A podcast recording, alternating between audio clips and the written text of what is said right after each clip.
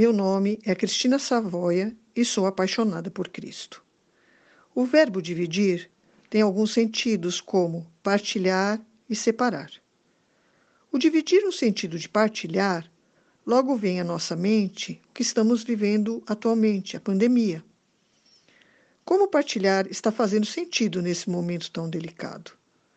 Mas precisou a pandemia para percebermos a necessidade diária dos outros? Os mais pobres, com ou sem pandemia, sempre estarão à margem, sempre estarão sofrendo, sempre estarão com fome. Os mais carentes nunca tiveram suas necessidades básicas supridas.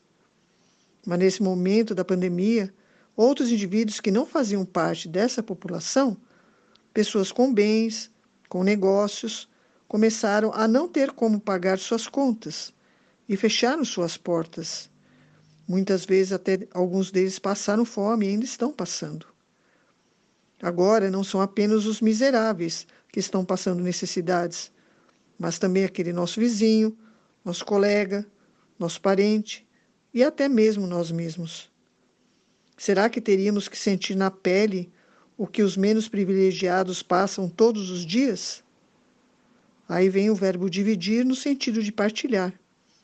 Partilhar aquilo que podemos e temos para com os outros e começar a perceber que unidos somos mais. Partilhar faz a diferença na vida do outro, faz com que o outro não se sinta à margem, mas acolhido e mais, fel mais feliz. E não é importante fazer o outro feliz?